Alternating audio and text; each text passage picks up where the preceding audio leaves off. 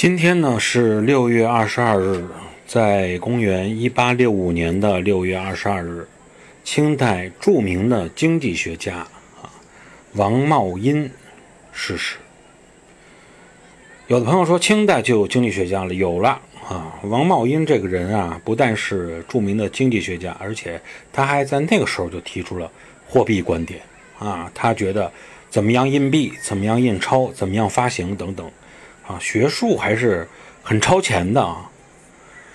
特别是他为什么很出名，就是这个人实际上是在马克思的《资本论》中提到的唯一的中国人，引起了全世界的关注。